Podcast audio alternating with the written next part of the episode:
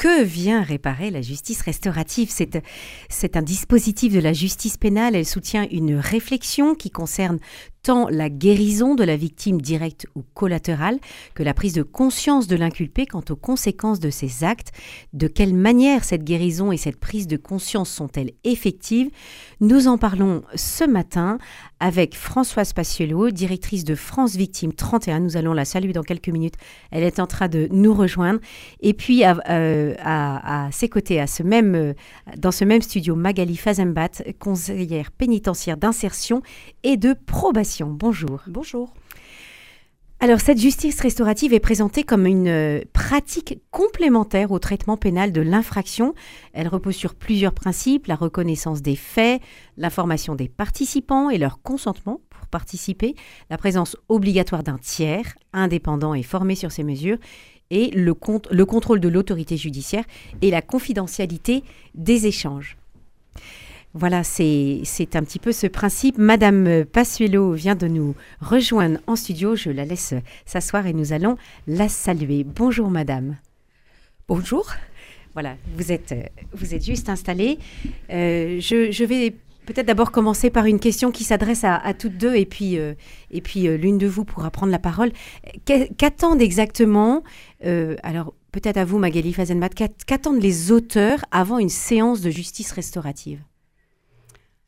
Euh, qu'est-ce qu'ils attendent? C'est-à-dire avant que c'est avant que ça commence. Est-ce que dans quel état d'esprit sont-ils? En fait, quand euh, ils viennent à nous sur la question de la justice restaurative, ils sont demandeurs. Donc mm. euh, ils viennent parler d'eux. Ils viennent se raconter. vous l'avez très bien dit dans la justice restaurative. C'est un espace de parole libre où ils ne risquent rien. Donc ils peuvent se raconter et raconter ce qu'ils ont vécu et comment ils ont vécu les choses. Donc ils viennent avant tout pour être entendus, je pense. Et donc il n'y a pas d'appréhension? Il y a toujours de l'appréhension à mm. se raconter, à parler de soi et à se mettre à nu. Donc euh, il y a cette question de confiance qu'il va falloir gagner. Mais euh, oui, ils viennent se raconter. Ils viennent se raconter. Françoise euh, pardon, euh, Passuelo. je, je, vous, je, vous, repose cette même question. Qu'est-ce qu'attendent les victimes quand ils viennent à, une séance de, de justice restaurative? Alors, D'abord, ce que je voudrais dire, c'est que euh, les victimes, lorsqu'elles vont commencer une session de justice restaurative, euh, elles sont préparées.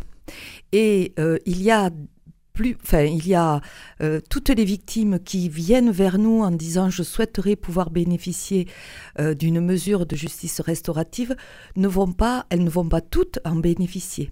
Parce qu'il y a une préparation euh, qui est relativement importante et intense et qui fait que, ben, en définitive, au cours de cette préparation, certaines victimes vont réaliser que ce qu'elles imaginent trouver dans la justice restaurative ne va pas leur être apporté par la justice restaurative, ou en tous les cas vont évoluer euh, dans, leur, euh, dans leur demande et en fait dans ce qu'elles vont rechercher.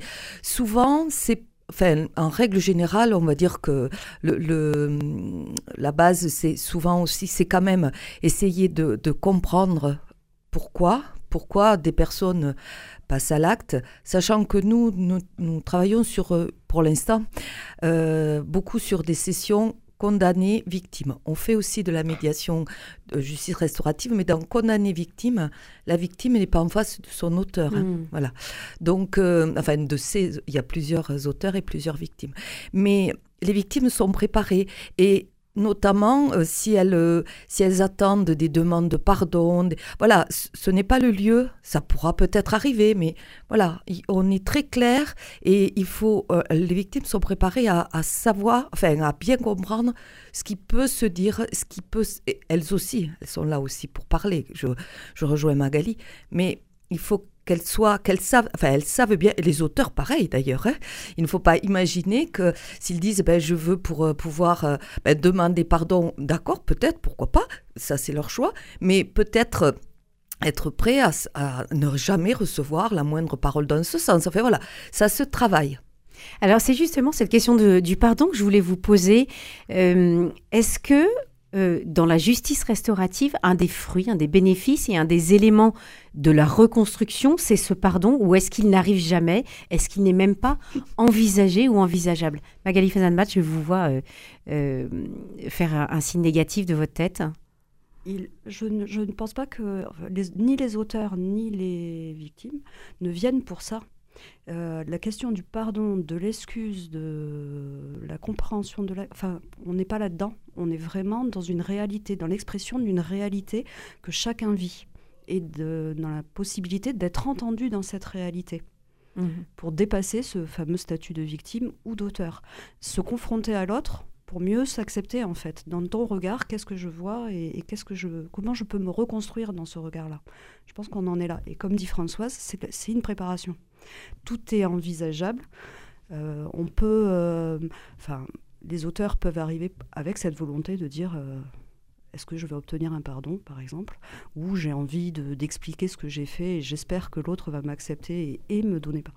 On n'est pas là pour ça, on est là pour, pour exprimer, pour se confronter à la réalité de ce qu'on a fait. Je confirme. Vous confirmez. D'une façon générale, quels sont les bénéfices attendus par la justice et puis, et puis plus largement de la, de la société euh, vis-à-vis -vis de la justice restaurative? Quelles sont les attentes?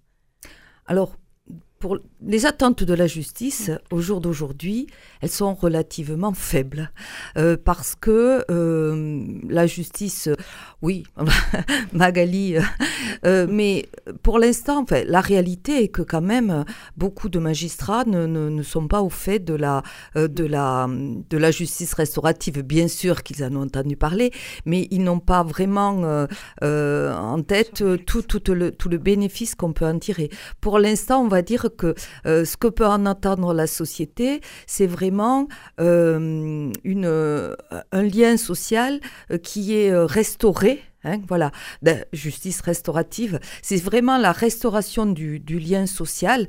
alors, dans la mesure où ça reste encore sur des euh, des, nombres, enfin des, personnes, c'est assez limité. C'est vrai que ça peut paraître, euh, souvent ça peut être, apparaître comme un gadget. La justice, elle a des centaines et des centaines et des milliers de dossiers à traiter. Et, là, ça concerne que quelques victimes et quelques auteurs. Mais euh, le travail qui est fait, enfin vraiment, moi je trouve que la justice restaurative, c'est un outil formidable pour la reconstruction du lien social. Donc un, un outil pour et la responsabilisation, effectivement. Alors, je voudrais justement, Magali euh, Fazenbat, que vous parliez de cette responsabilisation, euh, puisque dans, la teneur des échanges, il y a, peut-être des prises de conscience qui sont faites du côté des auteurs. Quelles sont-elles?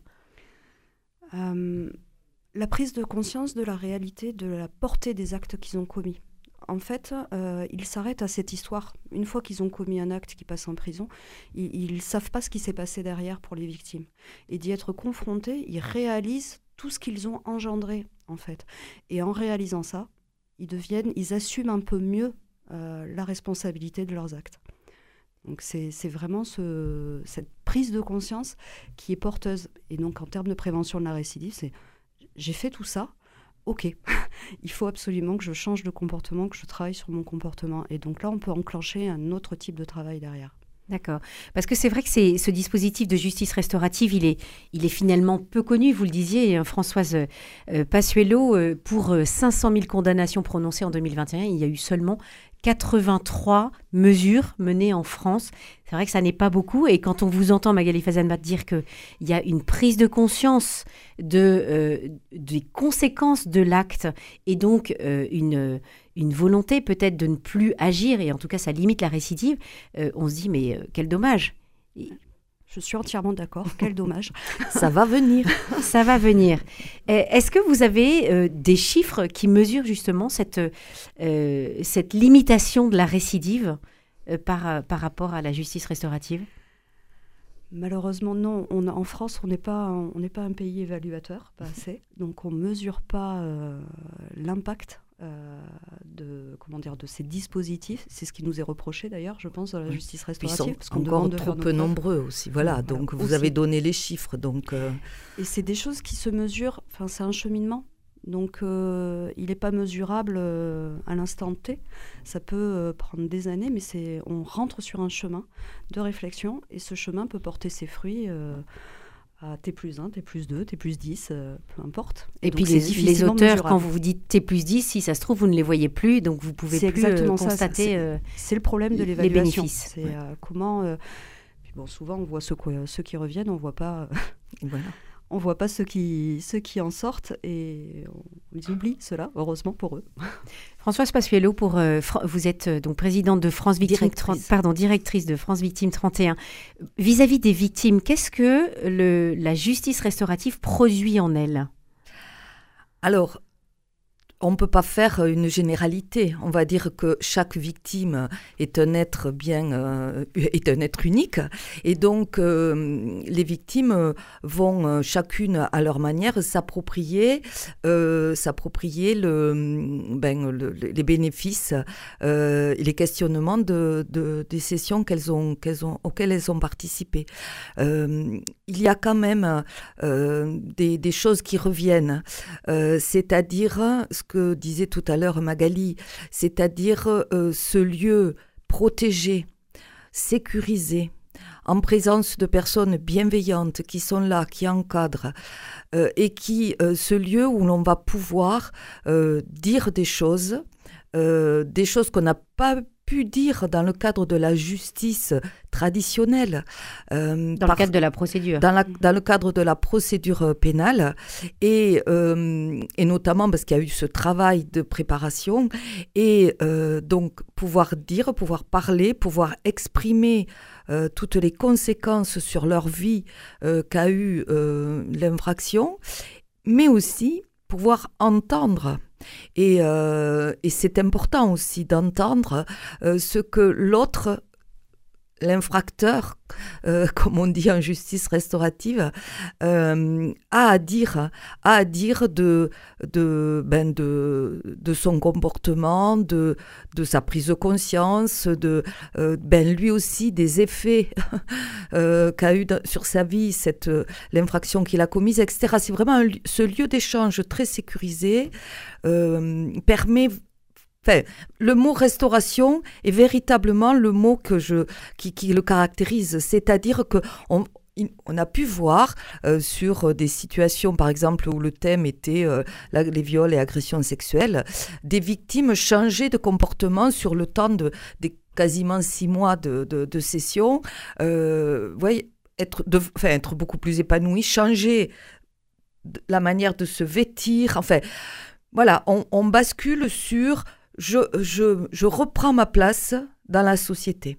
Je reprends ma place dans, dans la société et je retrouve aussi confiance en moi. Voilà. Et, et c'est aussi le cas pour, euh, pour les auteurs Ça peut être un, outil de transformation Oui, tout à fait. Mais dans, dans, ce que dit François, je, je pense que autant victime que auteur perdent justement cette étiquette de victime et d'auteur et redeviennent des personnes à part entière. Elles ne sont plus celles qui ont subi ou, les personnes qui ont commis. Elles sont simplement des personnes et donc forcément elles retrouvent toute leur, euh, leur force. Et leur, dignité alors? Elles retrouvent leur dignité, leur présence, leur place. C'est vraiment ce, cette restauration qui est importante. Et l'échange n'est pas du face-à-face. Il y a aussi l'échange avec les victimes entre elles et les auteurs entre eux. Voilà, donc c'est vraiment un lieu de parole très particulier. Un lieu de parole qui porte des fruits et qui euh, participe à la reconstruction des personnes. Merci beaucoup à vous deux. Françoise Passuelo, directrice de France Victimes 31, et puis Magali Fazenbat, conseillère pénitentiaire d'incession et de probation. Merci.